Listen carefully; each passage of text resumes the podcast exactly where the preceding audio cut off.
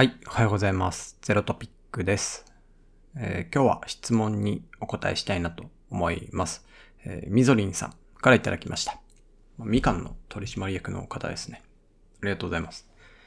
えー内容を読みます。でこのツイートを拝見したのですが、というので、こう、ツイートを参照しているので、まあ、そのツイートの内容なんですけど、まあ、10X の、えー、飯山さんという、あの、グロースを見ていただいている方、まあ、すごいスペシャリストなんですけど、まあ、その飯山さんのツイートを参照されてましたと。内容が、まあ、よく施策の優先順位をインパクトと工数で決めることが多いけど、10X の場合は、異臭の深さ、広さと、えー不確実性で判断している感じ。そして、それを支える開発力、キャッシュ、イシューの解像度を高める定性定量分析でツイートがあって、でこのツイートを拝見したのですが、まあ、10X において異臭の深さ、広さ、不確実性は、えーそれぞれどのように定義されてますでしょうか特に、えー広さがどういうものなのか気になりましたという、まあそういうご質問をいただきました。はい、ありがとうございます。で、そうですね。うんと、これはまあ、飯山さんが書いてくださってる通りで、割と僕らが何かの、その、手を打つときって、その、どのぐらいのコストがかかるかっていうのは結構最後に考えることが多いですね。で、このインパクトみたいなものを分解したときに、まあそもそもイシューの質。まあ質っていうのは深さと広さ。であとは、それが解決できるかっていう解決方法、ソリューションあるいはプロダクトとか、プロダクトの実装における不確実性っていう、えーっと、まあこういうものの二つが大きな判断基準になってるっていうのは本当にその通りだなと思ってます。ね、いい言語化ですね。で、えーっと、だな。まあ異臭の深さ、広さみたいな。じゃあまずこの二つの、まあ要は何を解くかっていう問いの精度の話かなっていうふうに思うんですけど、えーまあ、問いの精度を、えーまあ、どうやって定義してるかっていうと、まあ、要は一周の深さっていうのは、その課題を抱えている人、本当人間が持っている、なんだろうな、その問題がどれだけ深いとか痛いものなのかっていう、本当バーニングかどうかみたいな、なんかそういうところですね。例えばなんだろうな、こう、日々何かの、例えば小売を運用していて、小売りをえー運営していて、あのーまあ、いろんな pain ってあると思うんですよね。なんだろう、我々がよく言ってるのだと、在庫管理がうまくできないとか、あとは、ま、ピッキングパッキングとか、品出しとか、そういうオペレーションの、ま、こういうところが少し良くなったら楽になるのにな、みたいな。ま、そういう pain がこうあるとしたときに、いや、最もその構造的に深いところにあるものって何なんだ、みたいな。えー例えばその、ね、運用、運用じゃないわ。品出しをするときに、このハンディの使い勝手が、もう少しスキャンがあと1秒早かったら楽なのに、みたいなものって、えーっと、まあ、暫定的にその対処すること自体はできるとは思うんですけど、まあ、そもそもこのハンディ使わなくていいようにしたら、するにはどうしたらいいんだ、みたいな、その、なんだろう、そのオペレーション自体が発生してしまってる原因とか、あとはその構造というか、必要性みたいなものを根本から手当てするにはどうしたらいいか。で、その根本ほどやっぱ痛い。要は解決できてない理由があるものなので、えーっていうので、まあ、その深いところっていうのを探るっていうのが、まあ、異臭の深さですかね。なんでこう、綺麗に定義できているわけではないです。決して。だけど、えーっと、まあ、異臭アナリシスっていうのを必ずやって、その、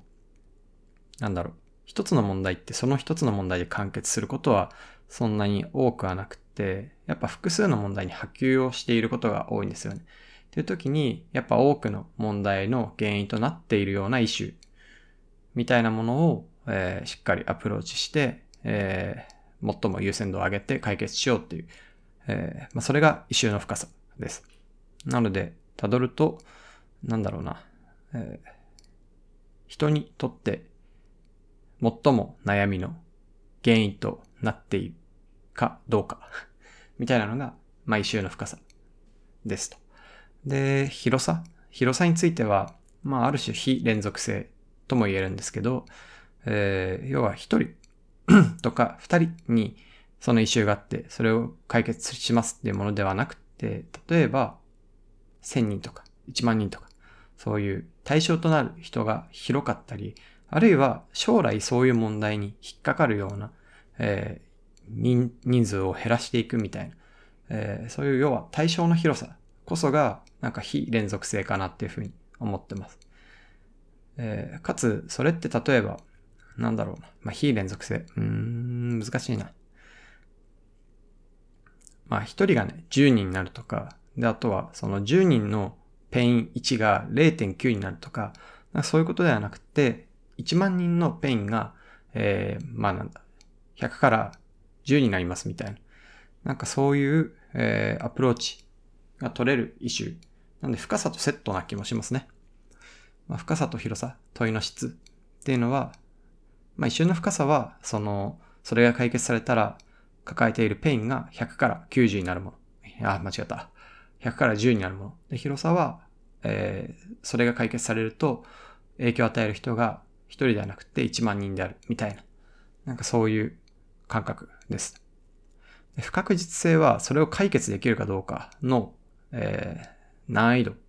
というか、現時点での明瞭さみたいなものだと思ってて、まあなんか解決の方法がすぐわかるものであれば、まあすぐやってるはずなんですよね。だから一定その解決されない問題っていうのは不確実性が何かしら潜んでいて、その不確実性の重さ、要は我々にとってわからないことがどれだけ大きくって、そのわからないことがこの回を作っていくときにどれほどの影響を持つのかっていうものの推定値みたいなものが不確実性だと思っていますと。なので、こう、わかんないことが多くって、これどうやって解決したらいいかわからんみたいなものほど、なんていうか、早く手をつけるべき。で、で、それを検証するための事実を集めに行くとか、検証しながら事実を集めるってことが、ものすごい重要になります。っていうので、このツイートの後半の方だと、それを支える開発力、キャッシュ、異臭の解像度を高める定性点量分析って書いてるんですけど、まあ、開発力っていうのは、もうシンプルに、えー、っと、その回を作ってみて、えー、実験できる。要は検証できる能力だと思うんですよね。なので、検証する速度が速かったり、検証の精度が高くって、いい事実が集められるっていうのが、まあ、その、なんだろうな、ドライバーが開発力ですと。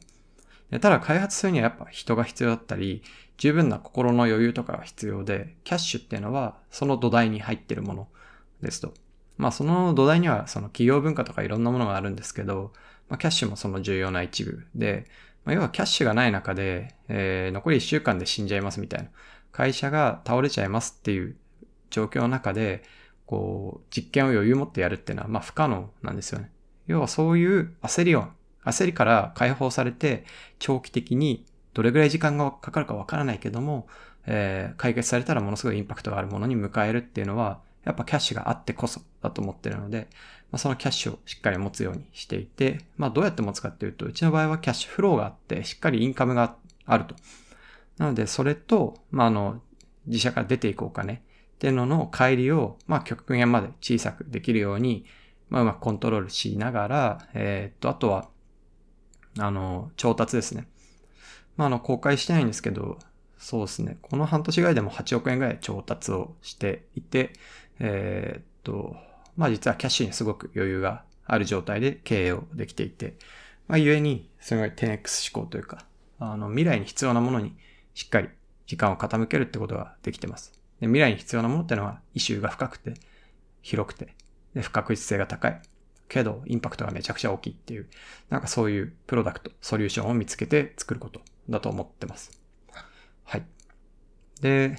あの、最後は異臭の解像度を高める定性点量分析ってあるんですけど、まあ、あの、異臭の深さとか広さを測る上で、まあ、深さってのは正直定量分析ではあまりわかんないかなと思ってるんですよね。それはなぜその問題が起きているのかっていう人間の心理とかにアプローチしなきゃいけなくって、っていう意味では人の行動きっちり覗いたり、まあ、その人のお話をしっかり伺って、その周辺にある情報を集めていったりっていうことがすごい重要。なので、定量分析はめちゃくちゃ重要だと思います。あとはね、現場。現場に行って、その状態を観察するとか。っていう意味では、定量じゃねえわ。定性か。定性分析がすごい重要だと思っていますと。えー、で、広さ？広さを見る上では、まあ、定量分析はすごく有効なのかなと思っていて、まあそういうアクションって一体どのぐらいの人がしてて、今後どのぐらいの人数に普及していくのかみたいな推定も含めて結構数値感が出せる。その人の集まりを群として見やすいのは、その量の部分だと思うので、それで広さ、その影響を与えるような方の広さをこう見定めることができるんじゃないかなっていう。まあそれでその定性で深さを、定量で広さを見て、まあ一周の解像度を高めていくっていう、そんな整理になってるかなと思ってます。特に飯山さんのそのグロースというか、えー、っと、まあパートナーをサクセスさせるっていう、まあ、ミッションのために、飯山さんは特に、あの、すでに走っているような事業者さんの、まあ、グロース角度を上げていく。で、そのための、えー、リサーチというか、定量分析と、あとは浜坂さんっていう、まあ、うちに、あの、この1年ぐらいで、ね、N1 インタビューのプロになった方がいるんですけど、その、浜坂さんと結構連動しながら、えー、各ユーザーだったり、事業者のインサイトを集めてきて、まあ、そこで深さ広さ考えながら、プロダクトにフィードバックかけたり、えー、広告代の先をどうしようか考えたり、まあ、そこの予算をうまくアロケーションして、えー、グロースさせていったりっていう、まあ、そういうことをやっています。なので、まさに彼がこういうところに感度を持ってってくれてるのは、うちにとってはすごくありがたいし、重要な仕事をしてくれてると思ってますと。はい。そんなところですかね。それでは。